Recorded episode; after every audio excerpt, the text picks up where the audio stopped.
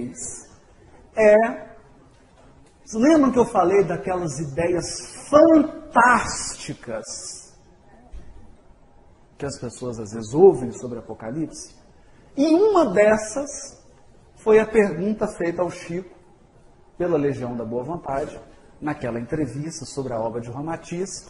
Perguntaram para o Chico assim: que pode o irmão dizer-nos a respeito do astro que se avizinha segundo a previsão de Ramatiz? É aquela velha história de que tá, estaria aproximando um planeta da Terra para poder puxar os espíritos que vão ser degradados. Né? Bom, é sensacional a resposta do Emmanuel. Eu vou ler esclarece nosso orientador espiritual que o assunto alusivo à aproximação de um planeta ou de planetas da zona, ou melhor, da aura da Terra, deve naturalmente basear-se em estudos científicos que possam saciar a curiosidade construtiva das novas gerações renascentes no mundo. O problema desse modo envolve acurados exames com a colaboração da ciência e da observação de nossos dias. Razão porque pede ele que não nos detenhamos na expressão física dos acontecimentos que se avizinham para marcar maiores acontecimentos. Acontecimentos estes de natureza espetacular na transformação do plano em que estamos estagiando no presente século. Afirma nosso amigo que o progresso da ótica e das ciências matemáticas serão portadoras naturalmente de ilações, de conclusões da mais alta importância para os nossos destinos no futuro próximo. O que ele quis dizer aqui? Ele precisa estudar matemática astronomia. Tem possibilidade de um planeta aproximar da Terra? Se acontecer isso, o sistema solar entra em colapso. Qualquer aluno de física de segundo ano científico sabe isso, gente. A distância que a Terra está do Sol, que está dos outros planetas, e as órbitas que os planetas descrevem ao redor do Sol, se entrar um corpo e perturbar isso, o sistema solar entra em colapso. E vocês já viram planeta errante? Porque já mandaram aí o Hubble e esses telescópios. Nunca ninguém viu um planeta com uma mochila nas costas viajando pelo universo. Não existe, gente. Todo planeta está na órbita de um Sol. Está dentro de um sistema. Está dentro de um sistema. Então, primeira coisa que nós temos que fazer, nos servir do que a doutrina espírita tem de abençoar, porque a doutrina espírita não se coaduna com o misticismo. E não, não é porque espírito falou que é verdade, gente. Tem espírito de tudo quanto é nível. Tem espírito de tudo quanto é nível. Entende? Não é porque você desencarna que você aprende a falar francês. Não é? Não é porque você desencarna que você vira doutor em astronomia. Então tem que tomar cuidado com isso. O negócio é mais profundo. É mais profundo. Que história é essa? Que história é essa? Onde nós vamos encontrar informação? Não é na cabeça do Haroldo, não é na cabeça de espírito que veio falar. Vamos lá na codificação? Vamos.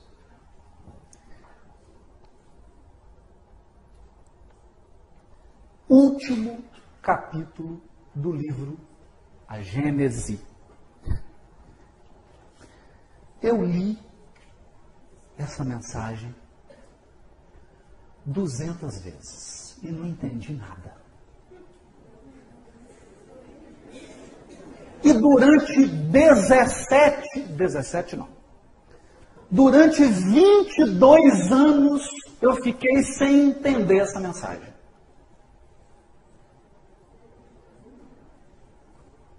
22 anos de espiritismo. E nunca vi ninguém no movimento espírita explicando.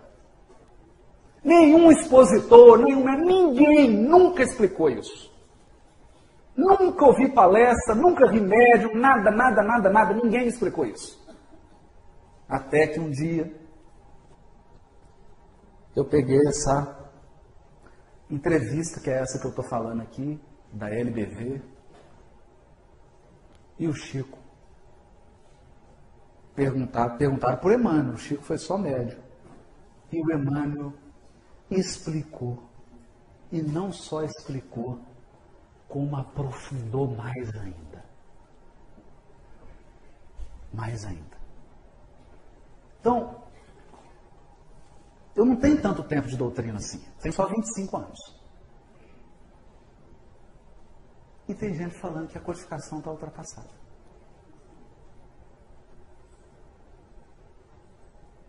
Ou que o Chico está ultrapassado. Então vamos lá. Então agora eu vou ler. Agora nós vamos ver. Porque o problema, o problema, sabe qual é? Nós não entendemos nem 10% de codificação de Kardec ainda. E da obra do Chico nós entendemos 1%. 1%. E eu falo isso não é para bravata, não é para aparecer, não.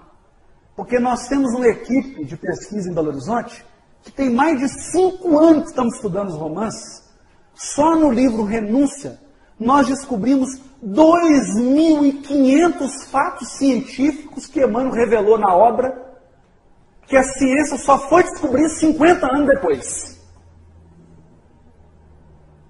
E nessa equipe de pesquisa tem doutor, tem pós-doutor, tem mestrado, tem tudo que você pode imaginar.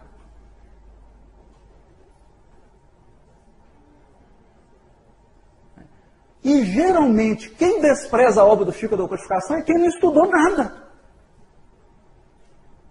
Quem não sabe nem o prefácio. Não é que nós somos refratários. Não, nós somos abertos ao que vier. Porque a revelação é dos Espíritos. A doutrina é dos Espíritos. É eles que vão revelando as coisas. Nós não temos pretensão nenhuma de controlar o Espírito, pelo amor de Deus. Não é? Mas, é a mesma coisa que você falar que a lei da gravidade está ultrapassada, gente. O que está na codificação são leis universais eternas. Está lá. Deus, Espírito, imortalidade. São as leis universais. E olha o que, que esse Espírito falou. Vamos ler com calma, né? Para a gente Primeiro, ele, antes de, da, da mensagem, né? Essa comunicação foi dada em outubro de 1868 na Sociedade de Paris. Esse espírito deu a comunicação depois de Galileu ter mandado uma mensagem para Kardec. Galileu falou, aí ele veio e complementou. Aí ele diz assim: Muita atenção agora. Cada corpo está no item 8, item 8 do último capítulo da Gênese, obra básica da codificação. Cada corpo celeste, Sol, planeta, além das leis simples que presidem a divisão dos dias e das noites, das estações, etc. Experimenta revoluções que demandam milhares de séculos para sua realização completa. Porém, que, como as revoluções mais breves, passam por todos os períodos, desde o nascimento até o de, o de um máximo efeito, após o qual há decrescimento até o limite extremo, para recomeçar em seguida o percurso das mesmas fases. Não entendeu nada. Entendeu? Nada. Nada. Então vamos explicar. Vamos explicar. O que, que ele está dizendo? Vamos pegar a Terra. O que, que gera o dia e a noite? Rotação da Terra em torno do próprio eixo. E ela está inclinada. Ela não está retinha assim. Então ela percorre um caminho em torno do Sol que gera o ano. Isso não é um ciclo? É um ciclo, não é? Não tem período que ela está mais próxima do Sol?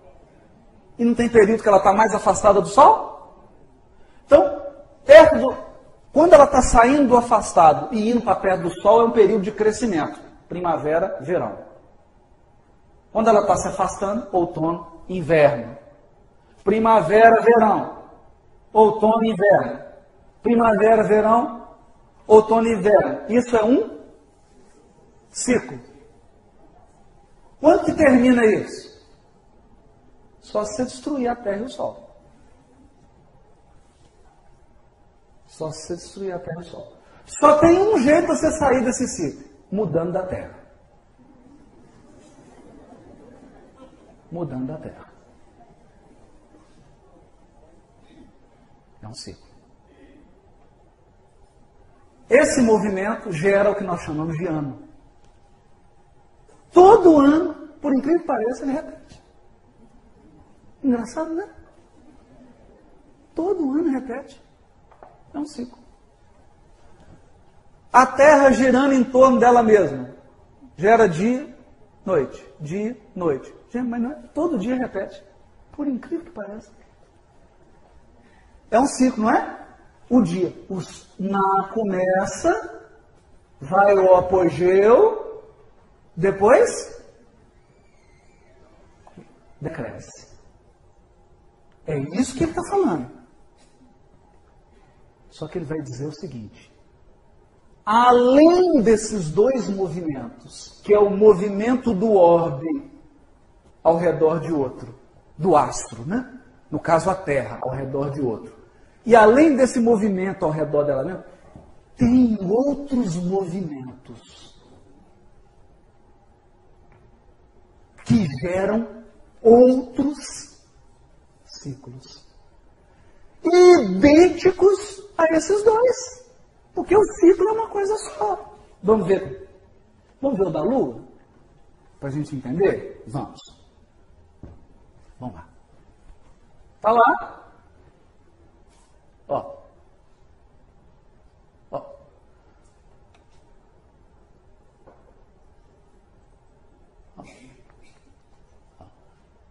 Lua cheia, massa. Opa, que é isso?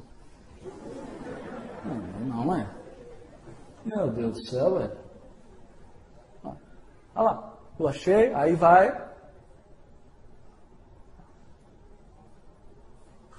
Olha o ciclo. É um ciclo, não é? Então ele tem um crescente. Nós podemos, na verdade, dividir esse ciclo em quatro. Todo ciclo assim se divide em quatro. Isso é uma lei universal. Lua cheia é o máximo. Lua nova é o mínimo. De nova para cheia, está crescendo, não está? O meio do crescimento é o quarto crescente. De cheia para nova está decrescendo. O meio do decrescimento é quarto decrescente. Lua minguante. Crescente, lua minguante. Essa é uma regra dos ciclos. É isso que o Árago, o espírito, está dizendo. As revoluções que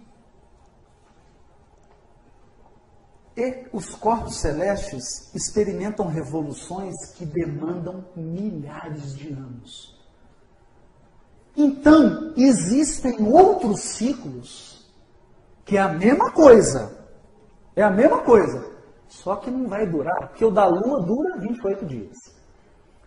Aí agora eu vou revelar uma segunda lei.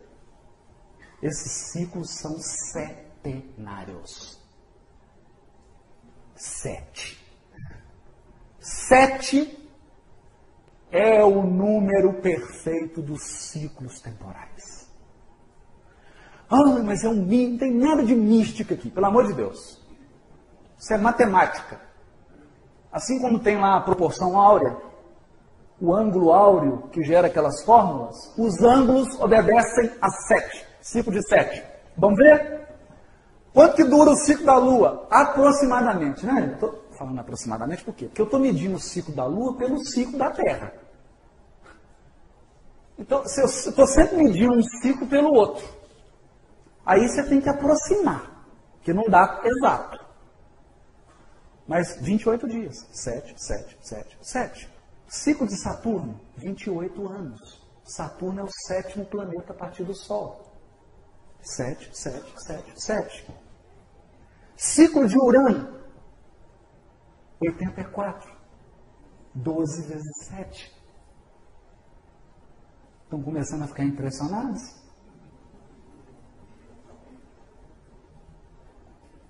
Doze vezes sete. E os ciclos são assim: crescente, primavera, verão, decrescente, outono e inverno. E vai. Pois bem. Todo mundo. Pode passar para o próximo parágrafo? Até agora eu, eu interpretei um parágrafo da mensagem. Né? Demorou pouco tempo assim, porque está ultrapassado, né?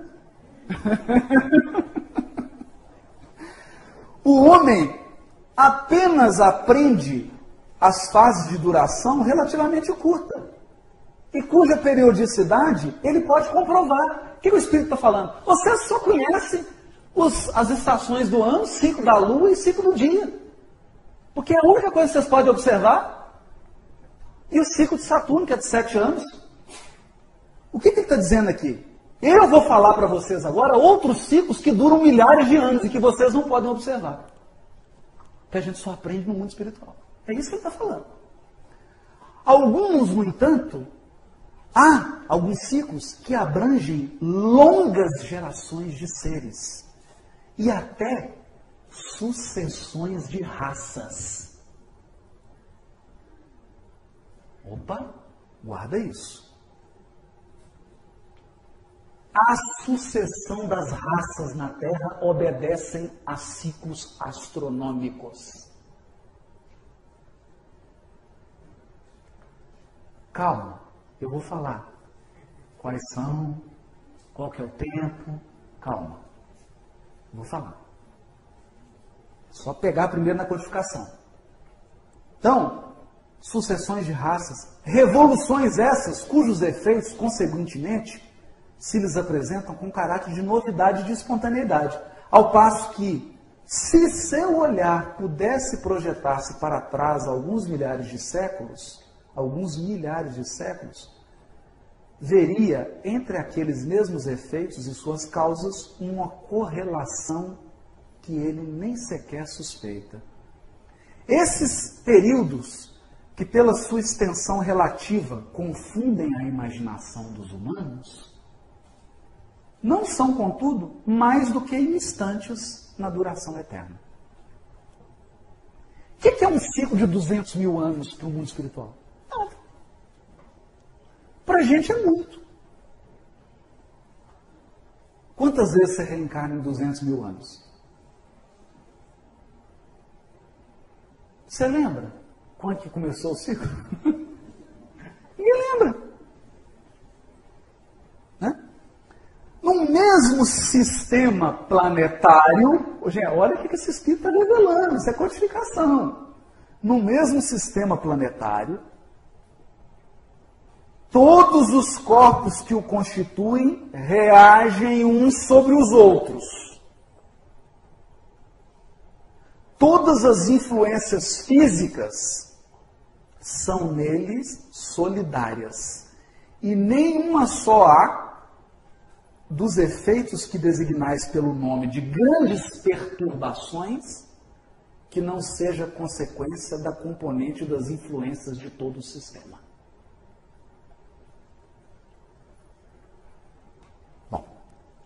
Tradução simultânea. O que, que ele está dizendo? Sistema solar. Todos os planetas, inclusive o Sol, o movimento de todos eles tem consequências na Terra.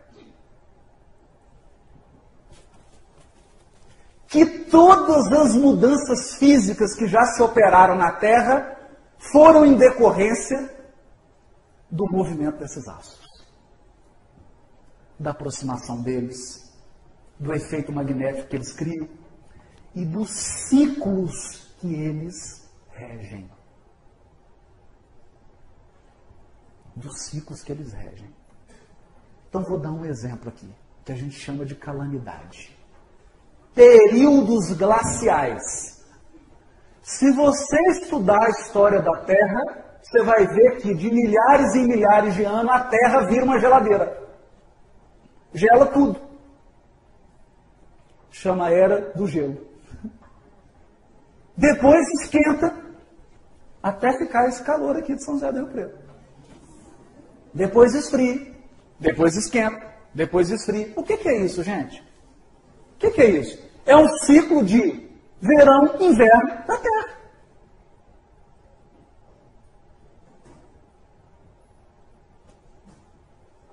Verão e inverno. Chamados períodos glaciais. É um ciclo. É isso que nós estamos falando. Está difícil? Está dando para acompanhar? Vamos lá. Vou mais longe. o que, que o Espírito está falando? Agora todo mundo deve estar desesperado na cadeira. Meu Deus, eu não estou entendendo nada que ele está falando. Vai, vai mais longe ainda. Vou mais longe. Digo que os sistemas planetários reagem uns sobre os outros. Ai, ai, ai, ai, ai, ai, ai. Vocês lembram o que, que o Chico falou? que o sistema solar gira em torno da constelação de Andrômeda, com outros sistemas solares. Lembram disso? Esse movimento é cíclico. Então, tem época que esses sistemas estão perto. Tem época que eles estão longe. Quando eles estão perto, dá para pular de um sistema para o outro mais fácil? Dá? Dá. Não. Gente, não estou falando fisicamente, não, pelo amor de Deus. Não. Se eu tiver que degradar alguém para um outro sistema, eu vou aproximar, eu vou esperar o sistema estar tá mais longe ou estar tá mais perto? Então tem época certa, não tem?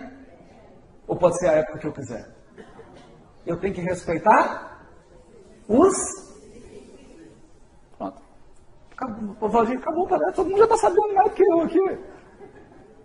Precisa vir um planeta foragido para entrar no sistema solar para buscar espírito? parecendo uma Kombi, fazendo transporte público sem autorização do Estado? Fazendo baldeação? Precisa disso? Não, gente. O metrô cósmico tem as paradas e as estações tudo programado, gente. Ah, mas o Haroldo está falando isso? Não sou eu que estou falando isso, não, gente. Está na codificação, eu estou lendo. Eu estou lendo. Vão mais. Vão mais longe, né? Digo que os sistemas planetários reagem uns sobre os outros em razão da proximidade ou do afastamento resultantes do movimento de translação deles. Aqui explicou. Agora vocês entenderam, né? Agora está todo mundo sério em ciclo, né? Longe, perto, movimento de translação, os sistemas girando aí em torno de Andrômeda, vários sistemas de translação dele, através das miríades de sistemas que. Oh, gente, vou, vou ler de novo. Olha aí. Os sistemas planetários reagem uns sobre os outros na razão da proximidade ou do afastamento resultantes do movimento de translação deles através das miríades de sistemas que compõem a nossa nebulosa. Lembra da mensagem do Chico aqui? Da entrevista do Chico? que, que o Chico falou? O que, que o Chico falou aqui? Que o sistema solar gira em torno das estrelas da constelação de Andrômeda com outros sistemas solares. A constelação de Andrômeda girava em torno de outra. Essa outra girava em torno de outra maior ainda. E ela, maior ainda, girava em torno do centro da Via Láctea. E a Via Láctea toda girava em torno de uma nebulosa. Chegamos na nebulosa do Espírito. Quanto tempo que a Via Láctea gasta para fazer um movimento de rotação em torno da nebulosa? Não sei. Se perguntar para Jesus. Ou então para o Cristo do sistema solar. Não sei. Quantos milhões de anos? Eu sei de uma coisa o ciclo é setenário. É baseado no sete. E ele pode ser dividido em quatro. Sendo que eu vou ter uma parte crescente e uma parte decrescente. Então, num momento, a Via Láctea vai estar próxima do centro da nebulosa. Num outro momento do ciclo, ela vai estar distante da nebulosa. Olha, nós já sabemos isso, gente. Já está bom, ora. Qual a influência que esse ciclo tem? Não me pergunta isso, sabe por quê? A influência que esse ciclo exerce, ele exerce em todas as em todas as galáxias que giram em torno da nebulosa. Mas vocês estão achando que está simples? Está todo mundo aí já sorrindo? Não, já entendi. Essa nebulosa gira em torno de outra e essa outra gira em torno de outra maior ainda. Aí o Chico ficou cansado, pediu para tomar um café.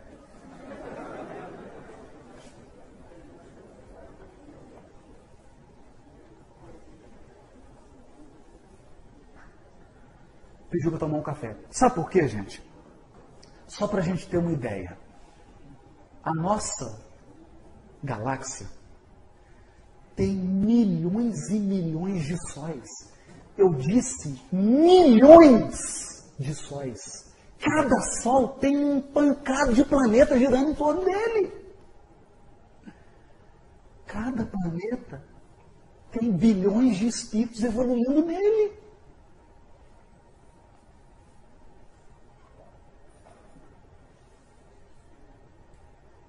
Se você se sentiu pequenininho, você está começando a entender o que é Deus.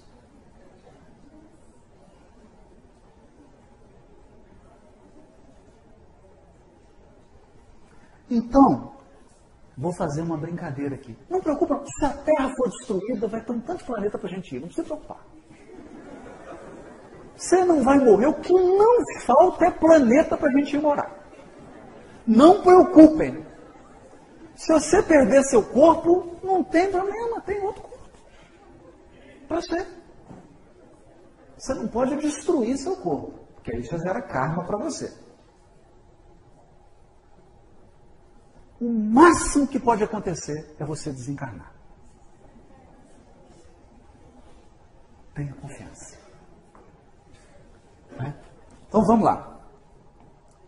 Olha o que esse Espírito falou, hein, gente? Aí ele fala assim: que compõe a nossa nebulosa. Ainda vou mais longe. Digo que a nossa nebulosa é um arquipélago na imensidade, tendo também seu movimento de translação através das miríades de nebulosas, sobre a influência das que delas se aproximam. Jesus amado. Uma nebulosa tem uma, um mundo de galáxias girando em torno dela. E essas tem miríades de nebulosas, mas já deu para desanimar. Deu para desanimar. De sorte que as nebulosas reagem sobre as nebulosas. Olha o que ele está falando. Nebulosas reagem sobre nebulosas. Os sistemas reagem sobre os sistemas. O sistema solar reage sobre os outros sistemas. E os outros sistemas reagem sobre a gente. Como os planetas reagem sobre os planetas. Como os elementos de cada planeta reagem uns sobre os outros. E assim sucessivamente até o átomo. Daí, em cada mundo, as revoluções locais e gerais que se não parecem perturbações, porque a brevidade da vida, que só parecem perturbações, porque a brevidade da vida não permite se lhes percebam mais do que os efeitos parciais. Percebe? Então, as transformações do que passa na Terra, os ciclos, parecem perturbações para a gente que não está vendo o ciclo. A matéria orgânica não poderia escapar a essas influências. Olha só, a influência dos movimentos dos sistemas solares, das galáxias, das nebulosas, a nossa matéria sente essa influência. As perturbações que ela sofre podem, pois, alterar o estado físico dos seres e determinar algumas dessas enfermidades que atacam de modo geral as plantas, os animais e os homens. Enfermidades que, como todos os flagelos, são para a inteligência humana um estimulante que a impele, por força da necessidade, a procurar meios de os combater e a descobrir as leis da natureza. Dorme com barulho desse. Mas a matéria orgânica, seu turno, reage sobre o espírito este, pelo seu contato e sua ligação íntima com os elementos materiais, também sofre influências que lhe modificam as disposições, sem, no entanto, privá-lo do livre-arbítrio, que lhe sobrescitam ou atenuam a atividade e que, pois, contribuem para o seu desenvolvimento. Ou seja, tem épocas na evolução da humanidade em que os seres aqui ficam excitados, como agora e outras épocas em que eles ficam mais lentos. Isso tem a ver com movimentação dos órgãos do sistema e com a movimentação do nosso sistema em torno e da galáxia, etc, etc. É isso que ele está dizendo. A efervescência que por vezes se manifesta em toda uma população, entre os homens de uma mesma raça, não é coisa fortuita, nem resultado de um capricho. Tem sua causa nas leis da natureza. Essa efervescência, inconsciente a princípio, não passando de vago desejo, de aspiração indefinida por alguma coisa melhor, de certa necessidade de mudança, traduz-se por uma surda agitação depois por atos que levam às revoluções sociais, que acreditai, também tem sua periodicidade. As revoluções sociais também têm a sua periodicidade, como as revoluções físicas, pois que tudo se encadeia. Se não tivesseis a visão espiritual limitada pelo véu da matéria, veríeis as correntes fluídicas que, como milhares de fios condutores, ligam as coisas do mundo espiritual às do mundo material.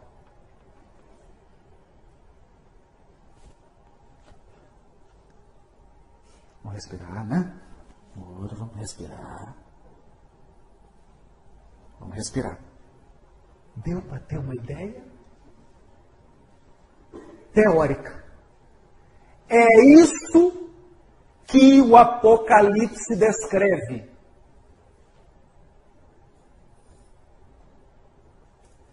Toda essa movimentação dos corpos celestes, essa movimentação do nosso sistema solar, das constelações, das galáxias, das nebulosas, exerce influência física e espiritual sobre os seres e determinam fases da evolução social e espiritual de todos os seres. Revoluções sociais. Então, feudalismo, comunismo, todas as revoluções, mercantilismo, Revolução Francesa, tudo isso obedeceu a efervescências. Como nós agora estamos todo mundo ansioso vivendo esse mundo de, de transição, todo mundo ansioso, todo mundo buscando espiritualidade. O que, que é isso? Isso é um ciclo. É uma fase do nosso progresso que está acontecendo. E o Apocalipse descreve isso através de símbolos. Só que você não pode interpretar os símbolos ao pé da letra. Você tem que entender que o Apocalipse está usando uma linguagem simbólica para falar de coisas espirituais, de ciclos de evolução espiritual. Todo mundo entendeu isso? Querem que eu fale dos ciclos? Vamos? Podemos? Estão preparados? Então vamos. Graças a Deus. Depois de 22 anos de doutrina espírita, eu consegui colocar as mãos nessa entrevista de Chico Xavier. Que em 1954. Por favor, alguém aqui mais antigo de movimento espírita, em 1954, leu essa entrevista? Se tiver aí, levanta a mão, por favor. Ninguém leu. Na época que saiu essa entrevista, ninguém no movimento espírita leu, ninguém estudou isso aqui.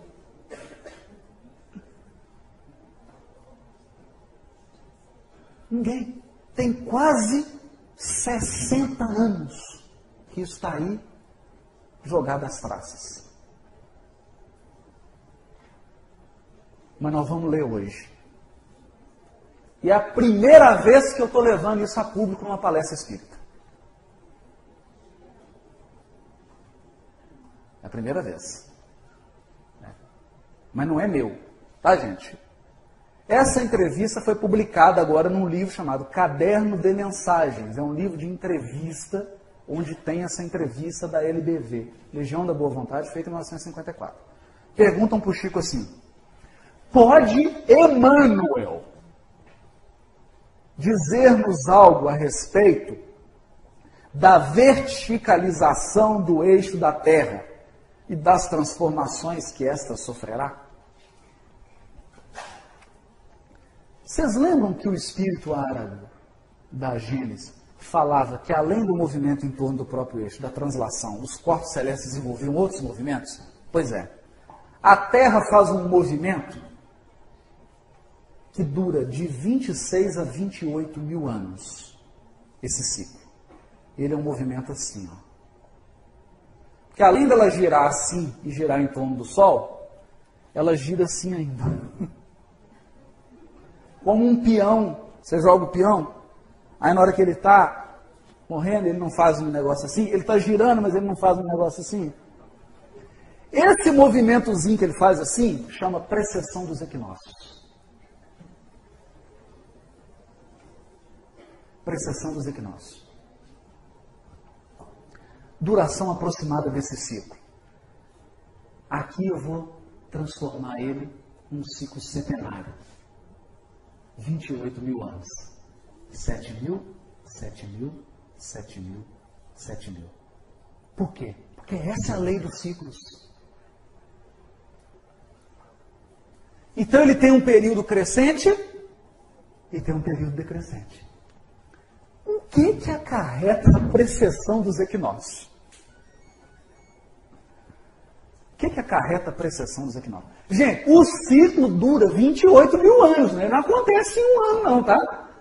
Porque tem gente que acha que tudo que esse ciclo cria vai acontecer em 2012. não, gente, é um ciclo. São 28 mil anos, né? Ele tem um movimento máximo e tem um mínimo. Uma das coisas que acontece, ele muda o eixo de inclinação da Terra. falando em linguagem comum para qualquer mortal entender. Polo Norte e Antártida acaba.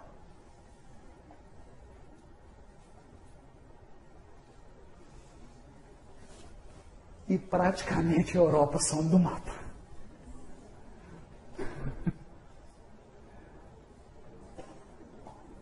Meu Deus do céu, Haroldo, mas o que, você está falando? Isso vai ser uma catástrofe. Ô, gente, isso já aconteceu milhares de vezes, viu? A Terra tem 4,5 bilhões de anos. Esse ciclo já aconteceu milhares de vezes. Ele é um ciclo de 28 mil. Ué. 28 mil anos. A cada 28 mil anos isso acontece.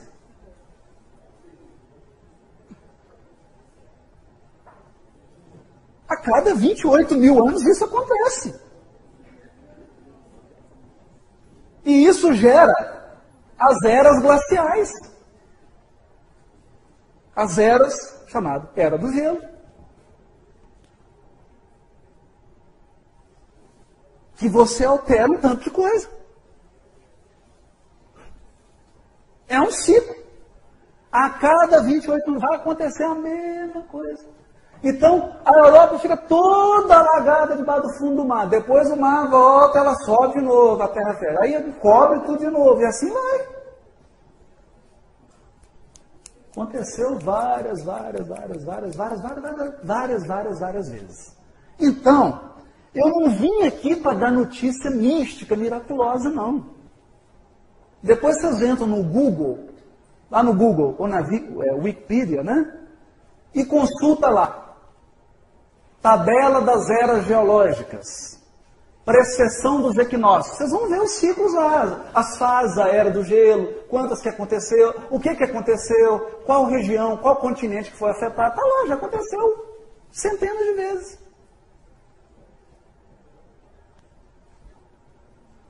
Precessão dos equinócios. É um ciclo. Um dos ciclos. Mas o Chico revelou outros. E agora é o que eu vou ler. Afirma nosso orientador espiritual que não podemos esquecer que a Terra, em sua constituição física, propriamente considerada, possui os seus grandes períodos de atividade e de repouso. Atividade verão, repouso, inverno. Vocês entenderam agora? Seus grandes períodos, período significa ciclo. Atividade, ponto máximo do ciclo. Repouso, ponto mínimo do ciclo. Ciclo anual, atividade, verão, repouso, inverno. É isso que ele está falando. Cada período de atividade e cada período de repouso da matéria planetária pode ser calculado, cada um, em 260 mil anos. Ou seja, é um ciclo de 520 mil anos. 520 mil anos. Bom, seguramente eu vou afirmar para uma coisa aqui. Esse não é um ciclo de nenhum planeta do sistema solar. Porque o ciclo mais longo que nós temos no sistema solar é o ciclo de Urano, que dura 84 anos. Que é também um ciclo setenário. Pode ser dividido em sete. Nesse esquema de sete, né? Que ciclo é esse? Suponho eu que seja um movimento do sistema solar em torno da constelação de Andrômeda. Vocês lembram que ele falou isso? Que o nosso sistema girava em torno de Andrômeda? Quer dizer, para um sistema solar andar até as estrelas lá de Andrômeda e voltar, dá mais ou menos isso aí. Deve dar alguma coisa por aí. Então eu acho que esse é o ciclo do sistema solar. E o Chico parou por aqui. Ele vai falar mais desse ciclo, vai dar um tanto de coisa. Se preparem, porque são surpresas maravilhosas que eu estou reservando para o finalzinho do seminário. Ainda hoje. Ainda hoje. Se vocês me deixarem sair daqui 18 horas, né? Bom, o Chico ficou só nesse ciclo. Ele poderia falar dessa constelação girando em torno da outra, mas aí, gente, são ciclos tão gigantescos que não tem sentido para gente. Não tem utilidade prática para gente. Eu saber qual que é o ciclo da galáxia. Para quê? O que, que, que, você tem a ver com a galáxia? Você vai fazer, vai viajar para algum outro sistema? Está precisando desse ciclo? Não, nós somos presos na Terra. Sabe por que nós somos presos na terra? Porque a gente briga ainda com o vizinho. A gente fica vaidoso para subir no palco, ficar aparecendo em filmagem.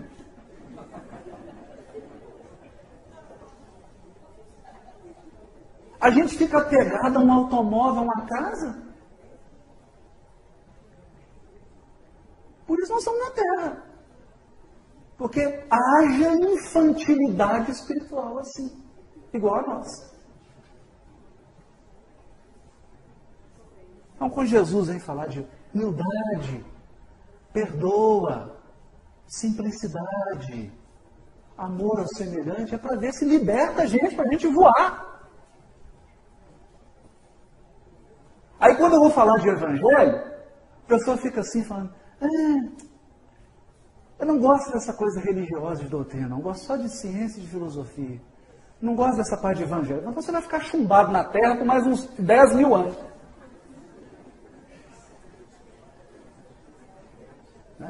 que acha que, ah, vai falar de evangelho, ah, está parecendo um pastor, está parecendo um padre. Falou, meu amigo, a religião da doutrina espírita chama religião cósmica do amor. A minha religião é a religião dos outros habitantes da Via Láctea, dos outros habitantes das nebulosas e do universo infinito. O mesmo Deus que é meu Pai é Pai do Espírito que vive lá em outra galáxia. Então nós precisamos abrir um pouquinho a cabeça. Porque nós somos com a mente muito fechadinha, muito limitada. Muito limitada. Muito. É amar a Deus sobre todas as coisas e começar a amar o semelhante. É isso. Isso é o que é importante para nós. Para que a gente possa dar esse voo. Que a gente possa, pelo menos, ter o direito de visitar algumas dessas moradas. Porque eu vou só contar uma, uma coisinha rápida antes de falar aqui. No sistema solar de Capela, na constelação do Cocheiro, que é uma constelação que gira junto com a nossa constelação em torno de uma outra maior? E foi num momento desse giro aí, que o nosso sistema estava perto do sistema solar lá que os capelinos vieram. Entendeu? O nosso sistema solar gira em torno da constelação de Andrômeda.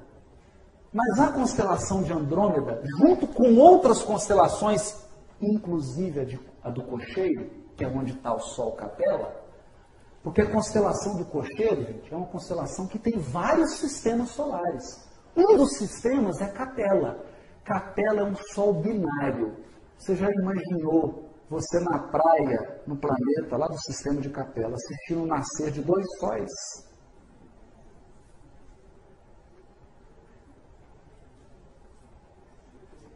Já? Sete luas E tem muita gente de lá que caiu para cá. Tem muita gente aqui que caiu de lá. Por quê? Porque ficava brigando com os outros lá por causa de religião. Porque ficava brigando lá, matando por causa de política. Porque ficava pegando dinheiro. por causa de problema sexual, causando confusão. Foi tudo exilado aqui.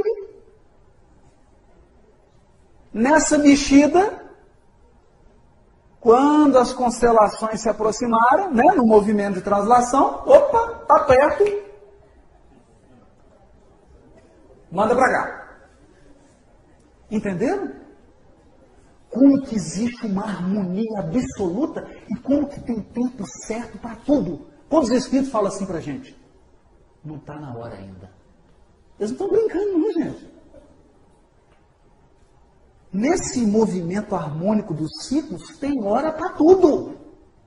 Tem hora para tudo. E chegou a hora da Terra entrar no mundo de regeneração. Chegou a hora. Ou você tem o bilhete de metrô para seguir viagem, ou você vai ter que arrumar uma outra Maria Fumaça. Né? Então vamos lá.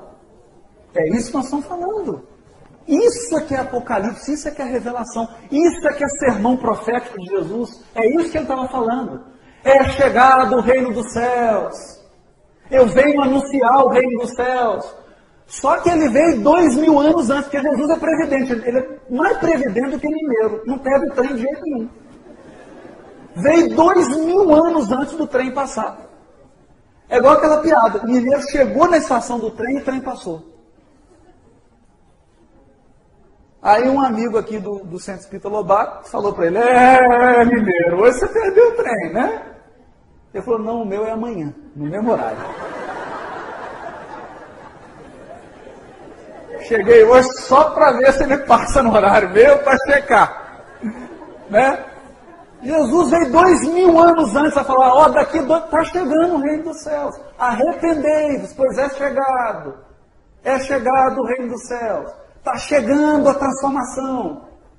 Eu, governador, estou vindo pessoalmente para diverti-lo. Vocês têm que amar um ao outro. Para com briguinha boba. Para com orgulho. Aí crucificamos ele.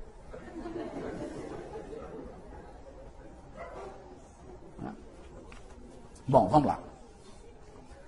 200. Atravessando o período do repouso da matéria terrestre, a vida se reorganiza. Porque é um ciclo de 510 mil anos. O que é 510 mil anos na evolução da Terra? É nada, já. A Terra tem 4,5 bilhões de anos. Divide 4,5 bilhões por 510 mil. Dá esse ciclo já ocorreu centenas de vezes, mas nos interessa o último agora que está ocorrendo. Tá? Esse que nos interessa. Atravessando o período de repouso, a matéria, a vida se reorganiza. Exatamente de novo. A vida se reorganiza de novo. Nos vários departamentos do planeta, representando assim novos caminhos para a evolução das, das almas. O que, que é isso? Depois do inverno vem primavera. É isso, gente. Num período de inverno, as plantas morrem, então, fica tudo parado, parecendo que não tem vida, aí depois ressurge. É isso que ele está falando. Vamos lá. Assim sendo, os grandes instrutores da humanidade nos planos superiores, quem são os grandes instrutores da humanidade? Os ministros que cooperam com Jesus no governo da terra que eu chuto que são 72. Estou chutando. Sabe por quê?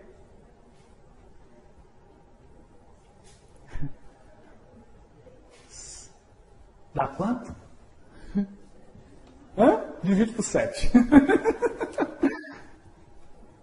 Divide por 7. É a mesma estrutura lá das tribos de Israel, do Sinédrio, de nosso lar. É um padrão. É um padrão.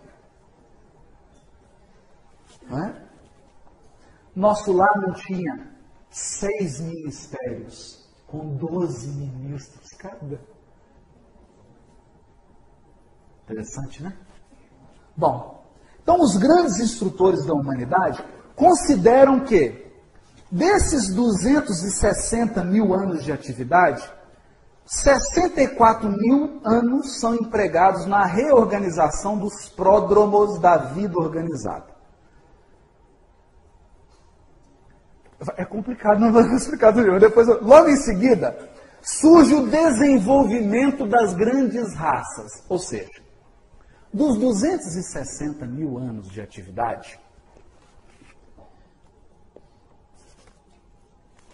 e aqui eu vou falar, eu estava no aeroporto, vim para cá e fiz uma anotação num papel que a moça me deu lá na lanchonete. Está aqui.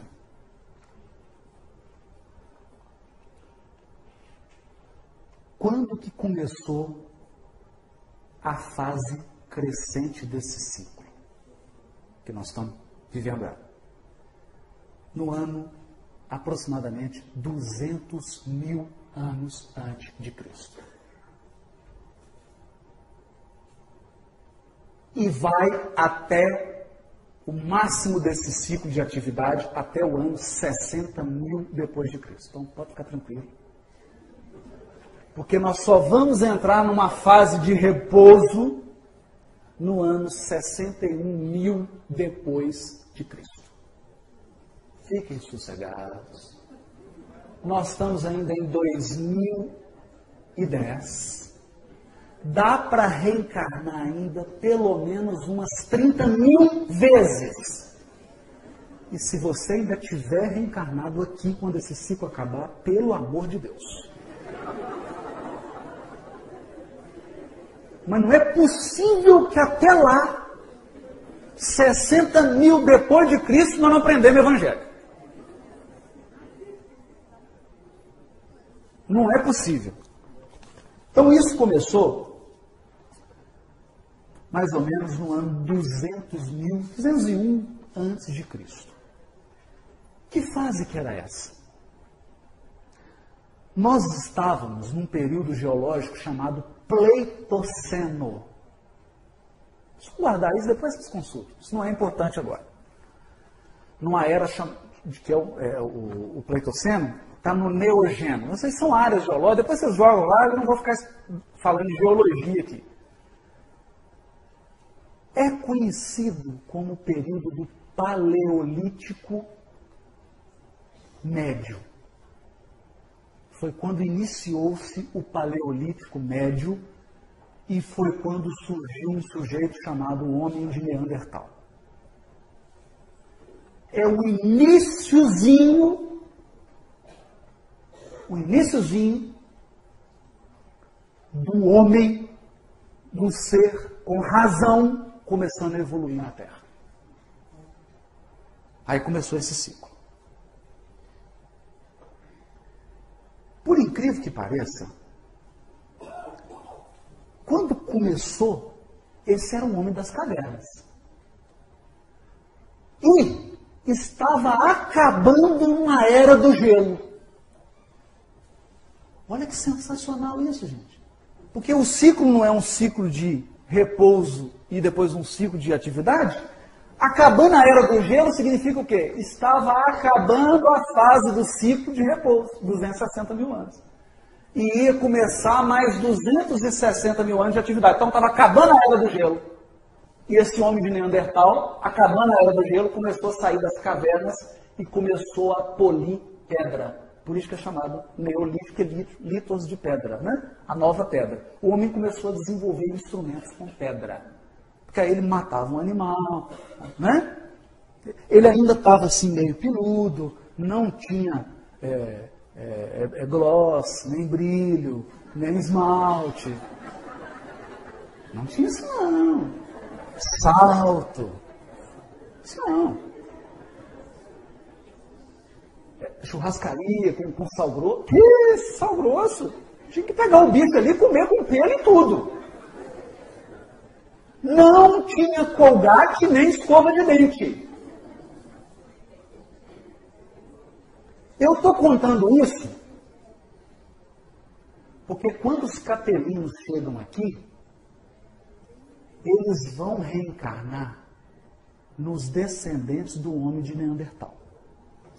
Então você está acostumado a ir no McDonald's, a usar celular, a consultar a internet, a passar um gloss, fazer uma chapinha, passar uma unha, né? um esmalte na unha, e fica orgulhosa, os homens, né? Um terno, é, conta corrente, cheque especial, todo orgulhoso, humilhando o outro, destruindo a natureza, aí reencarna no degredo, no corpo de um Neandertal. Olha para a companheira e fala assim: Você está tão barbada, meu amor.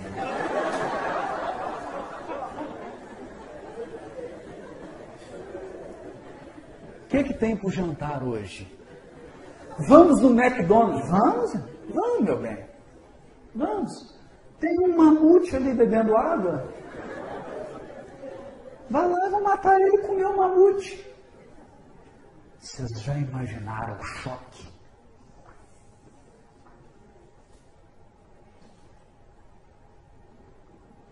Já imaginaram o choque?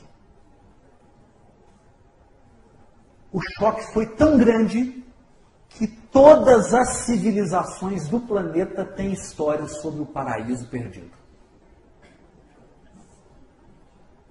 Que o paraíso é internet, carro, gasolina, McDonald's, né? novela, esmalte, brilho, chapinha, casa espírita, palestra espírita, câmera de filmar, anestésico, dentista.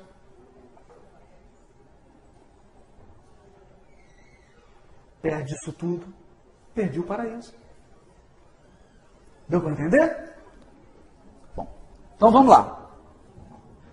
Então, passou esses 64 mil anos, do ano 200. Eu fiz um outro esqueminha. Nossa, fiz um negócio aqui tão avacalhado. É porque tem quatro anos que eu estou tentando fechar essas equações. E só ontem no aeroporto, vindo para cá, que eu consegui fechar. Pois bem. Então o que, que o Chico fala? Depois desses 64 mil anos de, é, de reorganização da, da, da, da nossa casa planetária, temos sempre grandes transformações de 28 em 28 mil anos. Então, se você pegar 260, diminuir menos 64 mil, sobra 196 mil anos. 196 mil anos são sete períodos de 28 mil. Por isso que o Chico fala, passados os 64, temos sempre grandes transformações de 28 mil e 28 mil anos. Então, no ano 200, 201 mil antes de Cristo, homem de Neandertal começou um ciclo que é esse do sistema solar, de atividade. 64 mil anos passados, que foi de reorganização. Então o homem começou a sair das cavernas, começou a se desenvolver, né, porque estava tudo preso, tudo era do gelo. Vocês imaginam? Tudo morto. Começou tudo a surgir como se fosse uma primavera. Passados 64 mil anos, nós vamos ter 196 mil. E aí começam sete ciclos de 28 mil anos. Sete ciclos de 28 mil anos. Se você esquecer tudo que eu falei, lembra. Sete ciclos de 28 mil anos. Que são o quê? Precessão dos equinócios. E aí o Chico vai contar quais são esses ciclos. Pode ler o resto? Está todo mundo curioso? Hã? Mas o Chico está ultrapassado, gente. Vocês têm certeza que querem que eu.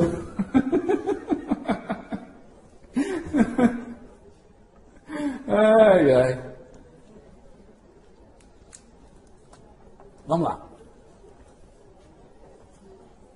Depois do período 64, aí ele fala assim: ó, assim, Desses 64 mil anos de reorganização, então, temos grandes transformações de 28 mil em 28 mil anos. Depois do período de 64 mil anos, tivemos duas raças na Terra, cujos os traços primitivos se perderam, cujos traços se perderam por causa do seu primitivismo. Logo em seguida, então conta uma raça primitiva, outra raça primitiva. Quanto tempo que dura esses ciclos raciais? Hã? Ah, a hora que o pessoal está acompanhando. 28 mil anos. Ele vai falar aqui. Logo em seguida, podemos considerar a grande raça lemuriana. Lemúria como portadora de uma inteligência algo mais avançada, detentora de valores mais altos no domínio do espírito. Após a raça lemuriana, em seguida aos 28 mil anos de trabalho lemuriano propriamente considerado, chegamos ao grande período da raça Atlântida em outros 28 mil anos de grandes trabalhos, no qual a inteligência do mundo se elevou de maneira considerável. Achamos-nos agora nos últimos períodos da raça ariana. Revelação. Vamos lá. Passou 64 mil anos, isso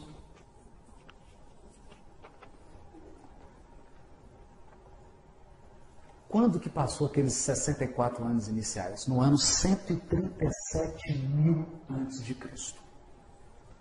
Homem de Neandertal, período pleitoceno. Essas datas que eu estou dando para vocês, gente, é a chave do cofre. Porque tem 15 anos que eu estou pesquisando isso.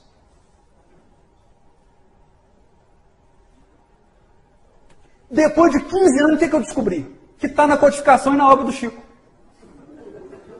Fantástica descoberta. Né? Que coisa.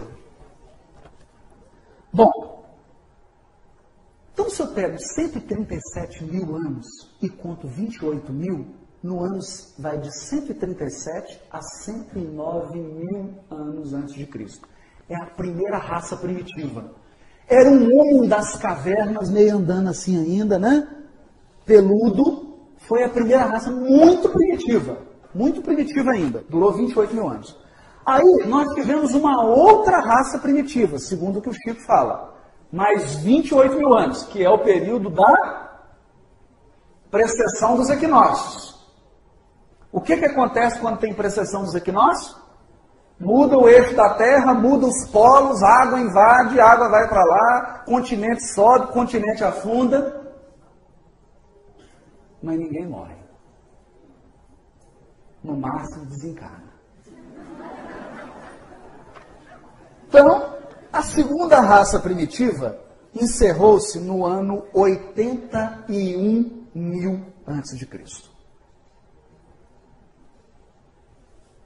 Aí no ano 81 mil a.C., começou a civilização de Lemúria. E aqui eu tenho que chamar uma atenção. Antes dessa data, dessa precessão dos equinócios aí, a Terra era chamada Pangeia. Todos os continentes eram juntos um com o outro. Com a precessão, separou. América do Sul, África, Austrália juntas. América do Norte, Europa e Ásia num outro continente. Ficaram dois continentes. Esse continente de baixo, América do Sul, Austrália, é Lemúria. É a Lemúria. Resquícios avançados dessa civilização nós temos nos maias, nos astecas, Lemúria e Atlântida. Né? Depois, no ano 53 mil antes de Cristo, até 25 mil antes de Cristo? Atlântida. Atlântida. Foram 28 mil anos de desenvolvimento. Aqui acontece um fenômeno importantíssimo. Importantíssimo. O ciclo de Atlântida terminou mais ou menos no ano 25 mil anos. 25 mil antes de Cristo. Só que as últimas ilhas, o Emmanuel fala aqui, só foram afundar totalmente 11 mil anos antes de Sócrates. Então, ou seja, não, 10 mil antes de Sócrates, 11 mil anos antes de Cristo. As últimas ilhas afundaram. Né? Porque eu... Então, olha para vocês verem. O ciclo terminou no ano 25 mil, mas ainda ficou ainda quase 10 mil anos os efeitos ainda. Ou seja, não é assim, não. As coisas acontecem gradativas. Gradativa. E o que, que aconteceu no final da civilização atlântida, 25 mil anos antes de Cristo? Nós tivemos uma nova divisão dos continentes.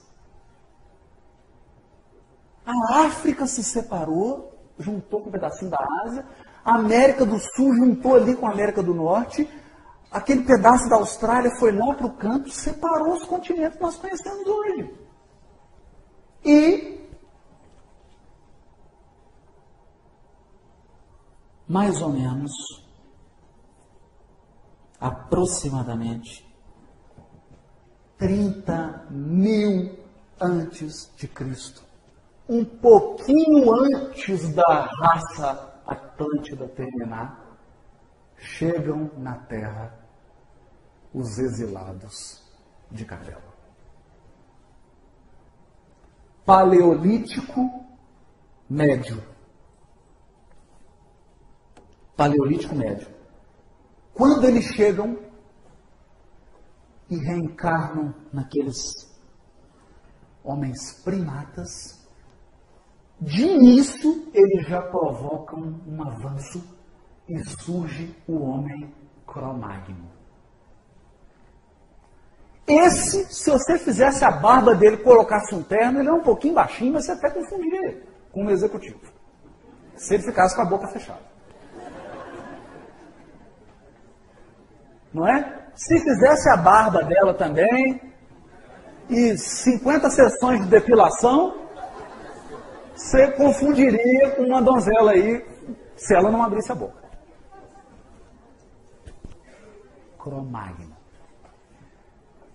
Por que que chega os capelinos? Porque era um ciclo de precessão dos equinócios que estava acabando. E era um período do ciclo do movimento do sistema solar com outros sistemas solares. Possivelmente o nosso sistema estava perto do sistema solar da constelação do Cocheiro. E aí olhar assim e falar: opa, está pertinho. Está pertinho. Se a gente pegar um veículo espiritual aqui que anda três vezes a velocidade da luz, em dez anos nós estamos lá.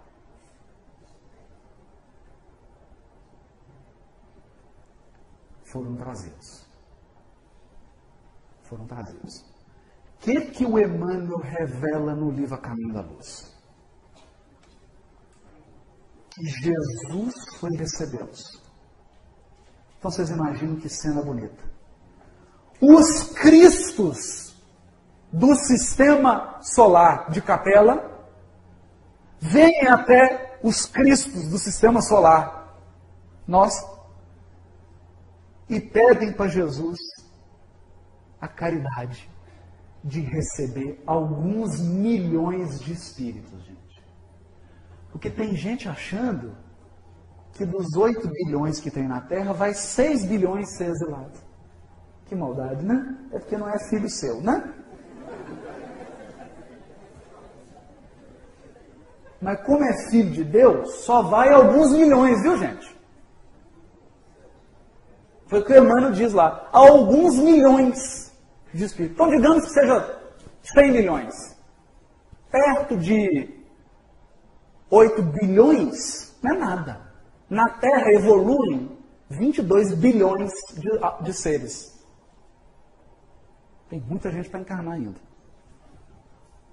São alguns milhões. E aí o que, que Emmanuel fala? Jesus recebe esses espíritos no reino dele. Olha que coisa linda. Porque ele é o Cristo daqui. Fala com cada um deles e promete para eles que encarnaria no orbe para trazer a lição do amor que iria libertá-los. Mas eles rejeitaram. Por quê? Porque, segundo esses cálculos aqui que o Chico está dando, no ano 25 mil antes de Cristo, começou os 28 mil anos da raça ariana ou da raça capelina, que termina no ano 3000 depois de Cristo.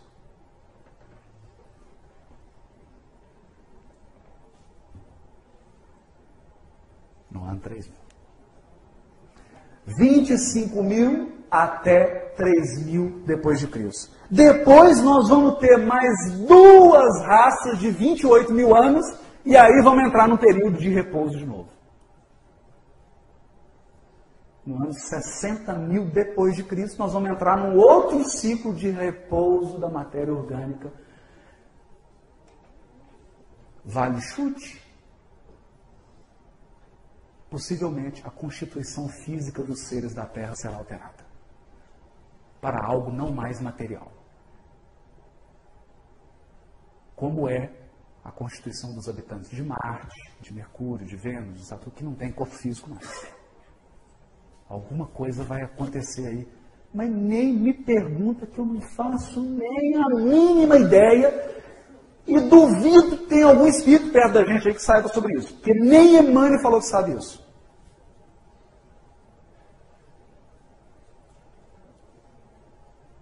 E não tem finalidade nenhuma da gente saber isso agora. Porque não adianta nada você saber essas coisas todas e ser exilado de novo. Não adianta nada. Não adianta nada. Né? A função da gente falar essas coisas aqui é para mostrar, gente, que é o seguinte: a Terra é uma escola. O que nós estamos aprendendo aqui hoje é o tempo de duração das séries. E se você vai tomar bomba ou não. Porque a escola vai conseguir. A escola não para porque o aluno toma bomba, não. Então a decisão que nós temos que tomar aqui hoje é o seguinte: você vai querer tomar bomba e comer mamute cru? Ou realmente vai interiorizar o Evangelho, nós vamos começar a dar um passo mesmo definitivo. É essa que é a decisão que tem que ser tomada, né? E aí, gente, vamos pegar, aí o Chico revelou isso, tudo. Quando ele trouxe isso aqui, o resto eu tinha. O resto eu tinha. Esse ciclo de 28 mil anos pode ser dividido em quatro ciclos de 7 mil anos. Nós estamos no último ciclo de 7 mil anos da raça capelina. Tivemos um primeiro. Anotações, né? Que foi. Isso aqui está uma vergonha, meu Deus do céu. O primeiro ciclo de 7 mil anos da raça capelina foi do ano 25 mil ao ano 18 mil antes de Cristo. Foram 7 mil anos. E o Apocalipse chama os ciclos de 7 mil anos de semana profética. Toda vez que vocês lerem nas profecias do Velho Testamento ou no Apocalipse, uma semana é esses 7 mil anos. Estou dando a chave da interpretação aqui em uma semana. E isso durou meia semana. Divido no meio. É isso. Tempo, tempos, metade de um tempo. 1260 anos, duração do papado. É isso, gente. É esse ciclo aqui de 7 mil. Vocês lembram lá do Caminho da Luz, a duração do papado, 1260 anos? É isso. Esses sete mil anos aqui é, é a chamada semana adâmica. Eu vou chegar nisso lá agora. Calma, calma. Então, os primeiros sete mil anos foi do ano 25 mil ao ano 18 mil antes de Cristo. Depois do ano 18 mil ao ano 11 mil antes de Cristo, teve mais uma semana de sete mil anos. Como que a gente sabe que é uma semana? Carta de Pedro. Porque um dia para o Senhor são como mil anos, e mil anos como um dia. A semana tem sete dias, sete mil anos. Falou, o Pedro já falou isso. Vocês tinham lido, né? Segunda carta de Pedro, porque um dia para o Senhor são como mil anos e mil anos como um dia. Pronto, é isso. É a semana de sete mil anos. Quatro delas dá um mês, 28 mil anos, como o nosso mês lunar de 28 dias. Só que a gente faz um arranjo para harmonizar com o ciclo solar e dá 30. Mas isso é, uma, é um jeitinho. É uma harmonização. Entendeu? Então, quanto tempo que dura uma raça na Terra? Um mês.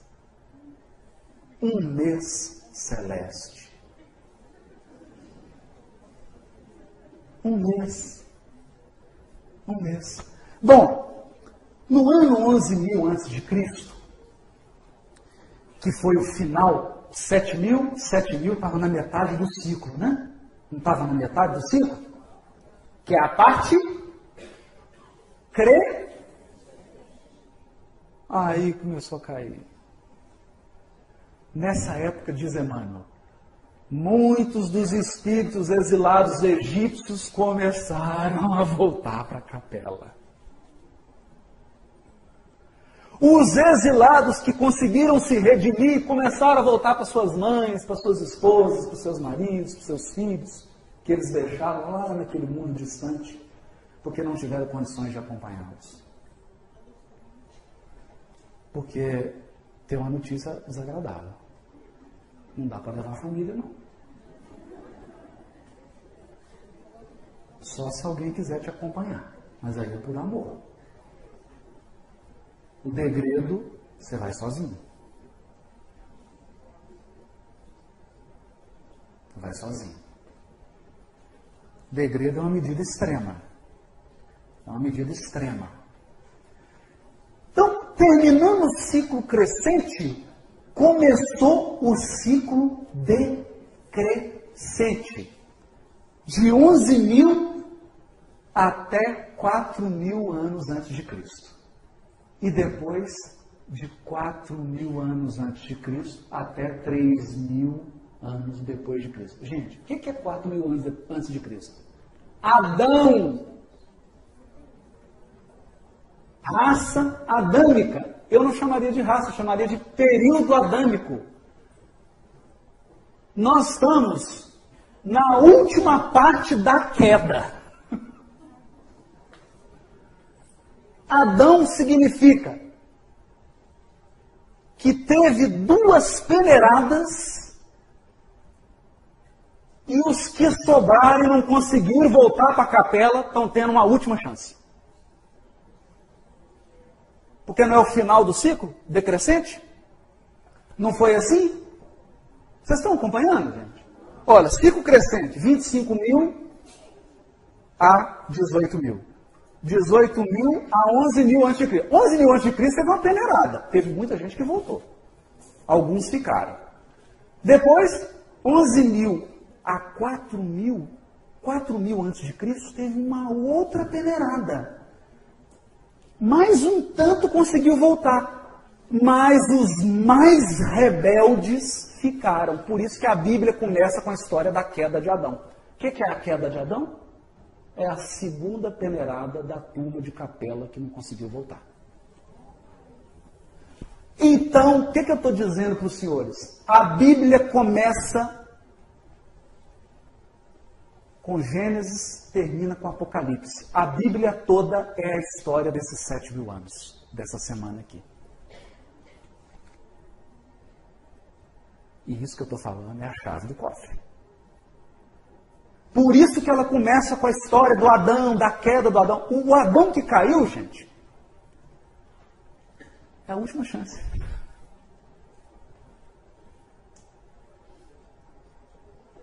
É o resto do resto do resto de capela.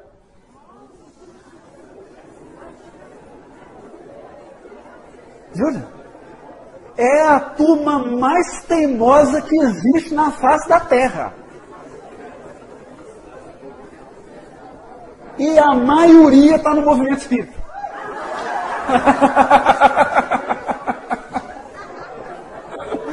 né? Porque é a última chance, fala, ajuda eles em si, mostra para eles o ciclo para ver se eles entusiasmam de voltar. E o Apocalipse é o quê? O que, que é o Apocalipse? O Apocalipse, porque aí eu, não dá para entrar nisso, porque num seminário assim tão grande, esses sete mil anos aqui, eles têm várias equações e vários ciclos menores. Aquele negócio de taça, de selo, de trombeta do Apocalipse são símbolos para esses ciclos menores. Já mapeei todos eles. Todos. Nós estamos escrevendo uma obra que vai ter isso tudo. Eu devo ser crucificado no movimento espírita por causa disso. Mas está tudo com base aqui na obra de Kardec, não está? Está aqui na, na Gênese, está aqui na obra do Chico. Não tem mística nisso. O Emmanuel tratou desse ciclo lá no Caminho da Luz, dos 1260 anos. Eu só desenvolvi e fui trabalhando. Não tem mística nenhuma nisso. Então, a Bíblia, gente, é só a história desses sete mil anos. Por isso que quando Kardec pergunta lá para os Espíritos na, na obra básica, no livro dos Espíritos, em que época viveu Adão? Quatro mil anos antes de Cristo. Tem gente que acha que Adão é um homem. Gente, Adão é um quarto da raça. É a raça capelina, que começou 25 mil anos antes de Cristo. É o último período de 7 mil anos do ciclo. É uma semana. Isso aqui é Adão. Por isso que Paulo fala simbolicamente no primeiro Adão e no segundo Adão, que é Jesus. Um Adão que caiu e o outro que veio para erguer. Entenderam o símbolo agora? É isso. E o que, que o Apocalipse fala? O Apocalipse relata os principais acontecimentos do ano 100 depois de Cristo até o ano 3000 depois de Cristo. Sendo que nós estamos na virada dos últimos mil anos. Essa virada é aquela que fala lá da guerra do Armagedon, daquela coisa toda, daquela confusão toda, que o diabo ia ficar preso mil anos, vocês lembram disso? E que depois de mil anos. Então, vou dar uma notícia para vocês. Mundo de regeneração mesmo com letra maiúscula, só depois de três mil depois de Cristo.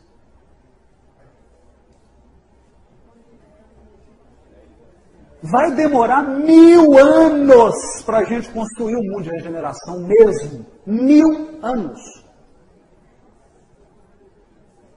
Então vamos ficar tranquilo. Vamos ficar tranquilo. Mais ou menos. Porque o que vai cair de taça de trombeta agora não está. Né? Agora é o auge do porque nós estamos na pontinha da queda.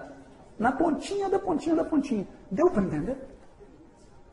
Não é maravilhoso isso? Por isso que lá no Brasil, coração do mundo, pátria do Evangelho, e no A Caminho da Luz, Emmanuel diz assim, Jesus conversando com Iléu, que é o ministro dele, ele fala, eu quero entregar o cetro da civilização para a América. Vou tirar das mãos da Europa e vou entregar para a América. E a nova raça vai ser na América. Sabe aquela nova raça, mais 28 mil anos? Que vai. Isso aqui tá uma vergonha, né? Isso aqui tá uma vergonha. Mas não tinha jeito, eu vou fazer o quê? Estava lá no aeroporto, não tinha onde anotar. 3 mil a 31 mil anos depois de Cristo, depois 31 mil a 59 mil. Então tem mais dois ciclos de 28 mil anos. a nova raça nasce na América. Por isso que é Brasil, coração do mundo, pátria do Evangelho. Sabe por quê? Humberto de Campos fala lá no Brasil, coração do mundo, que ninguém lê. Fica criticando a obra, mas não estuda a obra. Não. Bom. É porque falar isso aqui, aí vai ficar parecendo. O Chico fala que nessa entrevista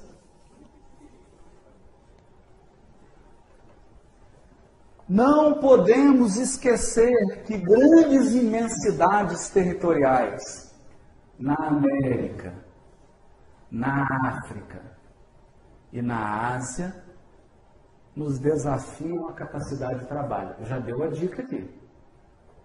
América, Ásia e África. Vai ser a nova configuração continental do mundo. O que, que vai acontecer? Não sei. Já mandei um e-mail lá para os grandes instrutores e ministros de Jesus, mas não responderam. Por enquanto.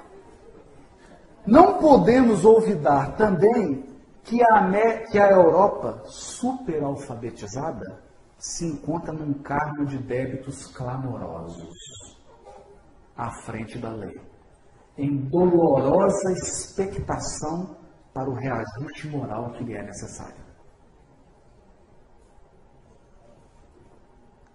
Aqui mesmo no Brasil, olha a revelação do Chico.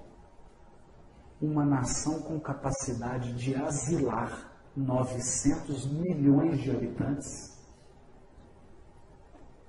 Como é que é?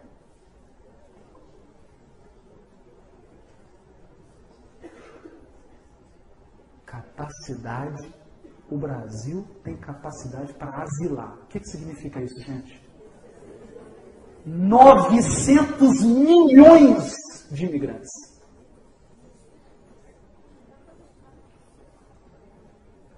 Vai misturar japonês, chinês, indiano, africano, tudo, misturar tudo, eles vão casar, ter filho, tudo para preparar a nova raça.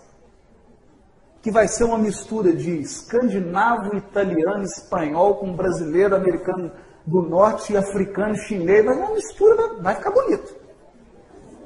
Vai ficar bonito. Mais bonito que a gente, com certeza vai.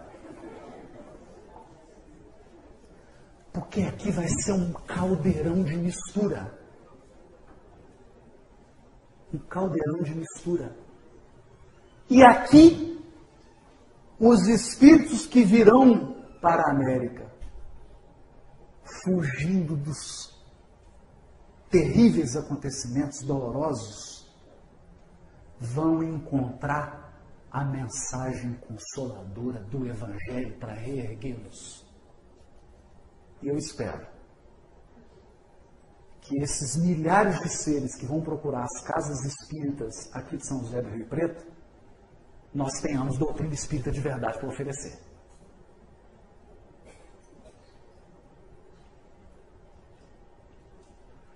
Porque, por enquanto, o movimento espírita está cheio de fantasia de misticismo idiota. A hora que começar a chegar gente aqui que perdeu a família inteira, em maremoto, em guerra. Gente sofrida, precisando ser consolada, precisando é, receber explicações lógicas da evolução da vida.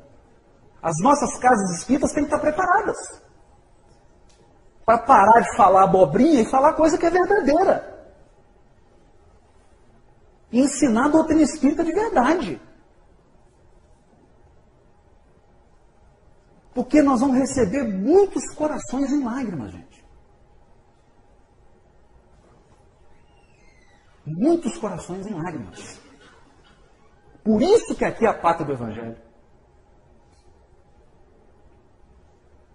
Por isso que aqui é a pátria do Evangelho. Isso é. Eu vou só abrir para a pergunta daqui a pouco.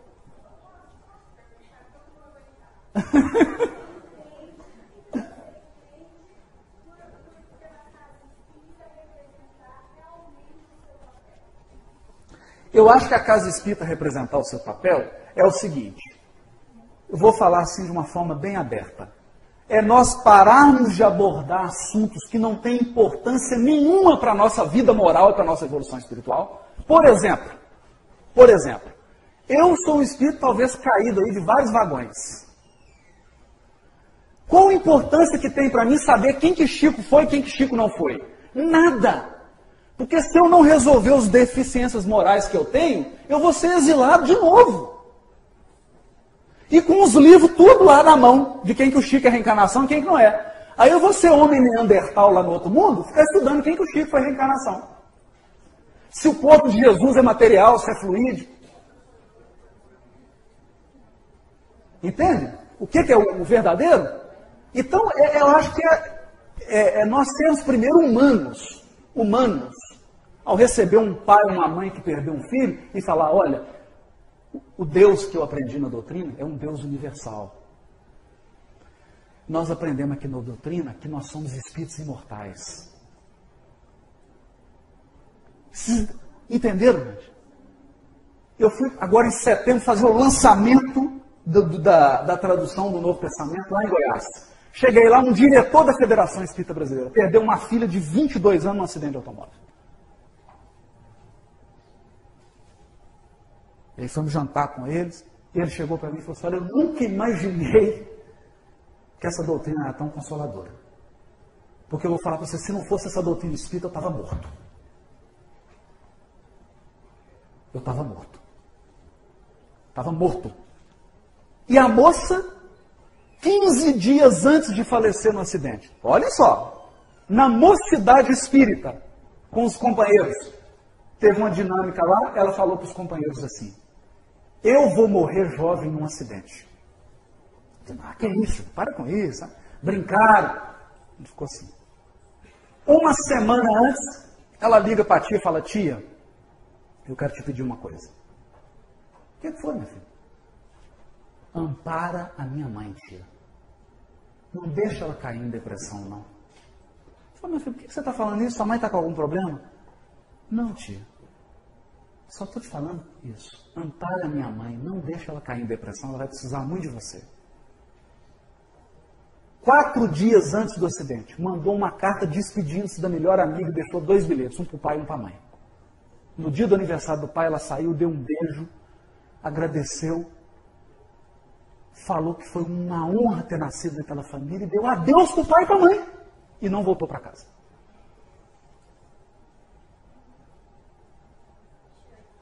Então, doutrina espírita essencial é essa.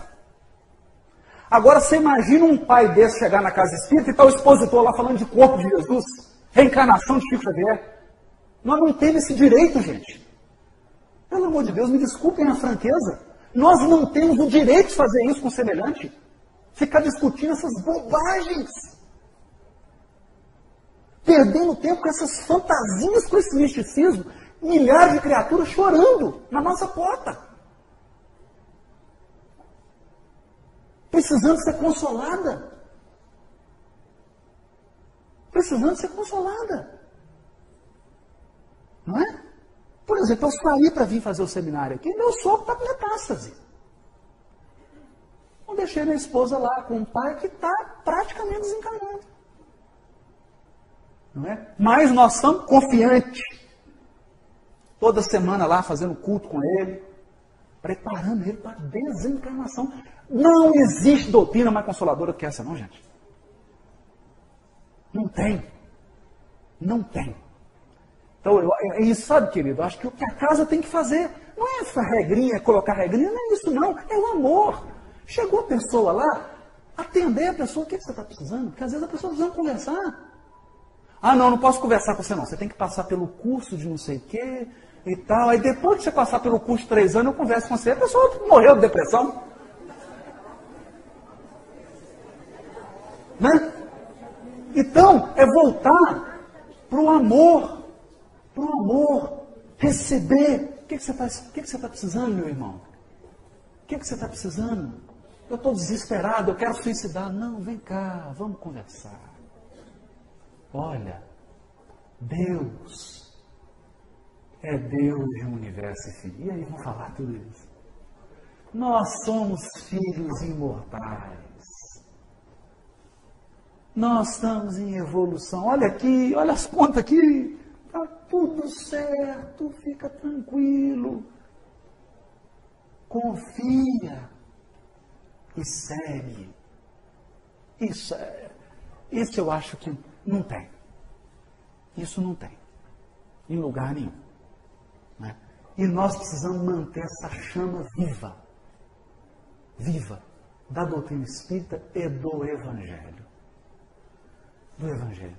Ô, gente, Jesus é governador espiritual do homem. O que, que ele veio fazer aqui, gente? O que, que o governador espiritual do homem? Ele é um Cristo. Veio aqui para ensinar para a gente tudo que a gente precisa moralmente aprender para sair da terra. Porque existe um universo cheio de beleza e felicidade esperando a gente. E por que, que nós não podemos ir? Por quê? Porque nós estamos cheios de débito aqui, ué. cheio de amarras, cheio de deficiências, cheio de imperfeições morais. Então, esse é o sentido. Esse é o sentido. Então, eu gostaria de dizer que esses sete mil anos, tem outras divisões aí, esses sete mil anos também, tem uma semana profética de 2.520 anos. 2.520 anos já é um alinhamento dos planetas do sistema. Porque a cada 2.520 anos, os, todos os planetas e os sóis ficam alinhadinhos numa direção do universo. Fica tudo em fileira, alinhadinho. Isso marca um ciclo também. 2.520 anos. E esse ciclo de 2.520 anos ocorre dentro desses 7.000. Metade desse ciclo é o ciclo de 1.260 anos, da besta, aqueles ciclos lá do Apocalipse. A mensagem que eu queria deixar aqui é o seguinte: o Apocalipse é uma revelação de ciclos. Não é uma revelação de acontecimentos. Não dá para saber o que, que vai acontecer, dá para saber o ciclo. Olha, agora nós estamos vivendo um ciclo X. Para terminar isso, eu queria falar essa vergonha desse papel aqui. Meu Deus do céu. Está aqui dentro. Que existe. Já que eu falei de mês, de, de, de ciclo de 2000, tem uns ciclos menorzinhos, viu, gente? Mas esse é, nossa, esse é fácil.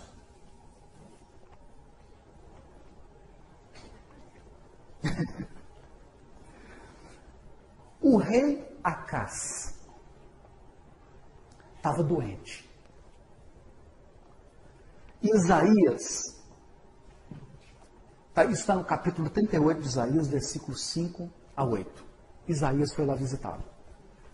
E o rei falou: Estou muito doente, vou morrer. Ele falou: Você sabe por que você está doente assim, né? As coisas que você andou fazendo que não estava na programação espiritual. Mas eu estou com a notícia aqui, se você se arrepender, você vai ter uma moratória. Essa foi a conversa. E aí está dito assim: Ouvi a tua oração e vi as tuas lágrimas.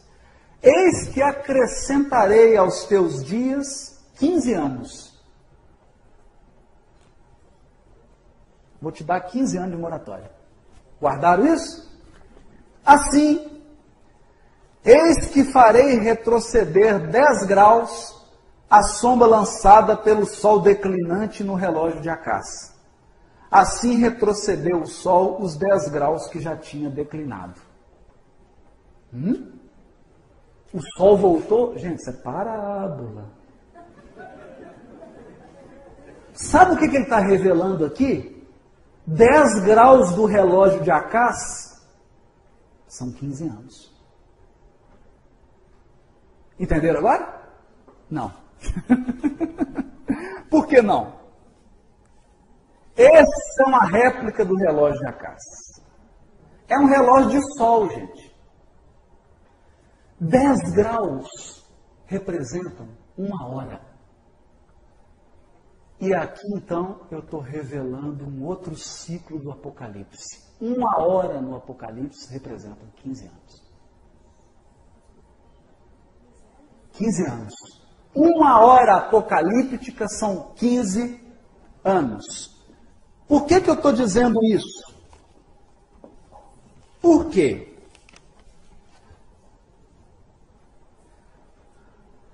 Em 1938, Emmanuel diz assim no A Caminho da Luz: Vive-se agora na Terra um crepúsculo, ao qual sucederá profunda noite.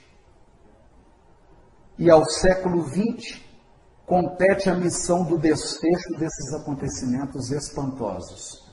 Crepúsculo é aqui, olha 6 horas da tarde. Isso ele escreveu em 38.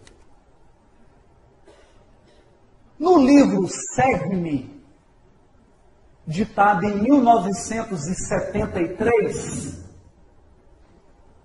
ele fala assim: o mundo atual, na esteira das transições angustiosas e amargas, transições angustiosas e amargas, não parece mergulhado nas sombras que precedem a meia-noite?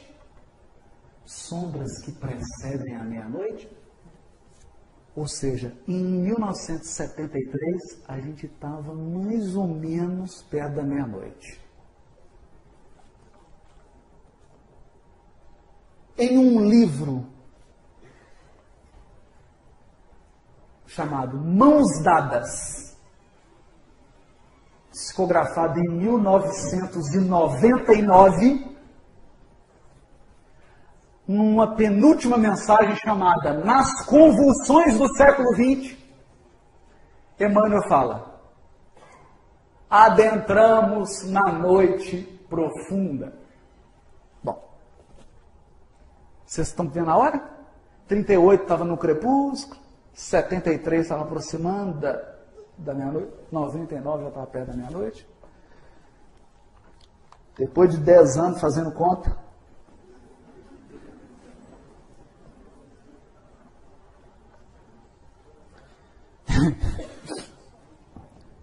é, é duro, gente. O negócio não é fácil, não. Uma hora e meia da tarde 1857, 13 e 30, no relógio cósmico, Kardec publica o Livro dos Espíritos. 1937, 19 horas. 1952, 20 horas. Que uma hora em 15 anos? 1952, 20 horas. 1967, 21 horas. 1982, 22 horas. Aí o livro segue. 1997, 23 horas. 2012, meia-noite. Meia-noite. O dia está acabando ou está começando? Depende. Se você for pessimista, está acabando. Mas nós somos espíritos imortais otimistas está começando um novo dia a partir de 2012. Mas as trevas são profundas. Profundas. O que, que vai acontecer? Se alguém falar para você, está blefando. Está blefando. Porque o que vai acontecer foi motivo de deliberação dos cristos que se reuniram na atmosfera terrestre. Eles já se reuniram pela terceira vez. Já decidiram. Nós não sabemos. Mas está tudo controlado. Está tudo, tudo sob o esquema. Está tudo, tudo sob o mais controle absoluto. E não tarda muito, porque a cada 15 anos aí, a uma hora, vai raiar um novo dia da nova era do mundo de regeneração. Né? Que é uma surpresinha, né? Depois vocês vão fazendo conta aí 2012, vocês vão ver onde que vai chegar 2057, que hora que vai ser. Raiado o dia. Raiado o dia. O dia começando a raiar. Aquela data que o Emmanuel deu lá, 2057. Isso está onde? Está lá no Isaías capítulo 38, versículos 5 a 8. Por quê? Porque a Bíblia, na Bíblia, na Bíblia toda, tem todos os ciclos menores desse ciclo de 7 mil anos. Todos eles. Todos esses ciclos menores dessa semana de 7 mil anos, está tudo lá na Bíblia.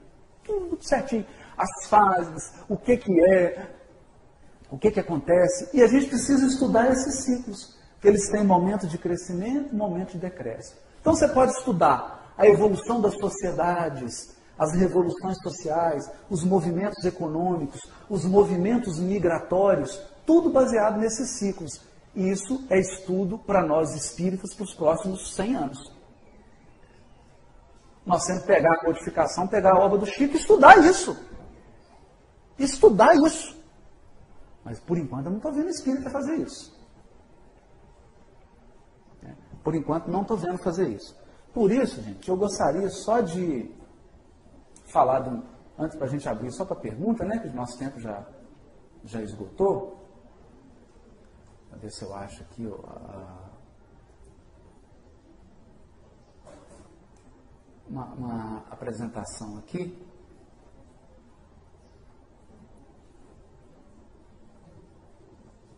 Oh, gente. Não é possível que eu não trouxe.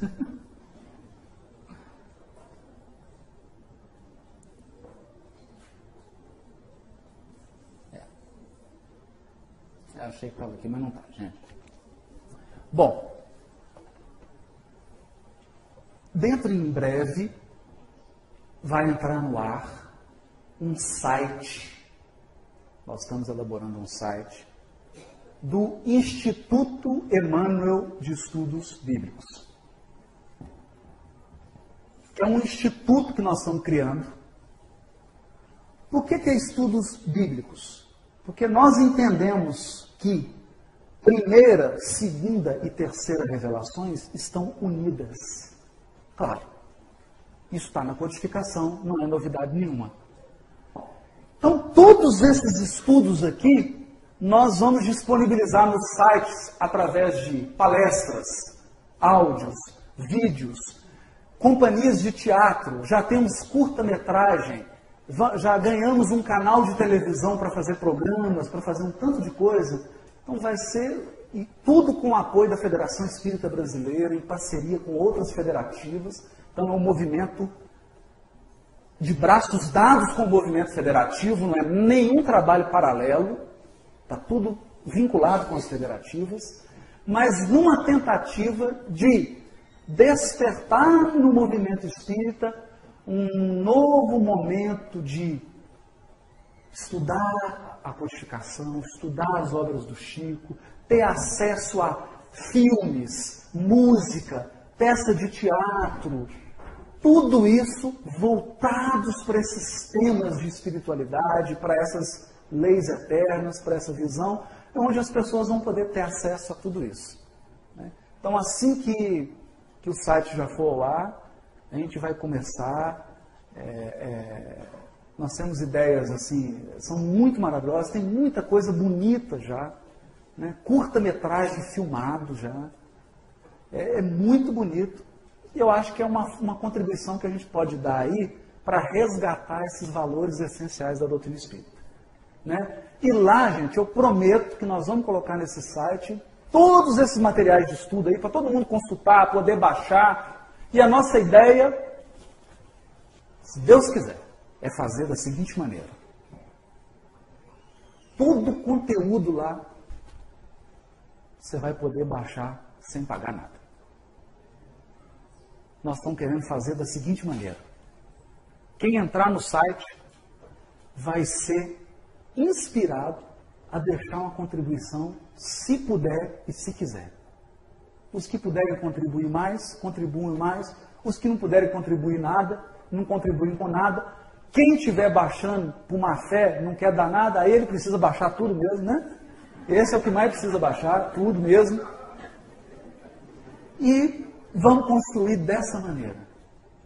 Uma coisa através de assinaturas doação, quem quiser participar, livre lá aberto, quem quiser ver esse sonho concretizado, as coisas sendo realizadas. O projeto que a gente tem pronto, já foi, foi feito um curso de cinema espírita, um ano, nós fizemos um curso de cinema espírita, e no final, os maiores profissionais de cinema do Brasil, que foram professores, e no final do curso montamos um curta-metragem de 15 minutos, gente. É uma história de um espírito que não sabe que desencarnou. É um curta-metragem filmado em alta definição. Alta definição. É maravilhoso. Temos o livro Paulo Estevam, que foi transformado em 72 sonetos. E um rapaz fez um desenho de giz de cera. É um negócio que você coloca assim, os desenhos de giz de cera com música e os textos. Criança fica assim, magnetizada. Né?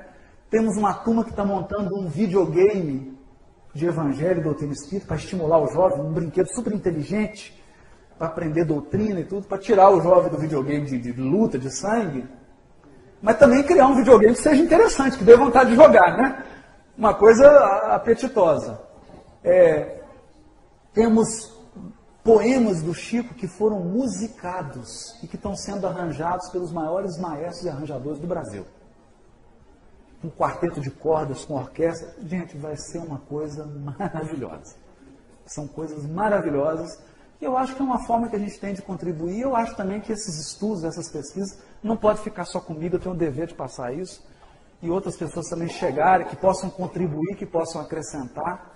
E com certeza nós vamos criar uma nova onda de estudo, de prática séria da doutrina, para fazer frente a essa meia-noite que está se aproximando.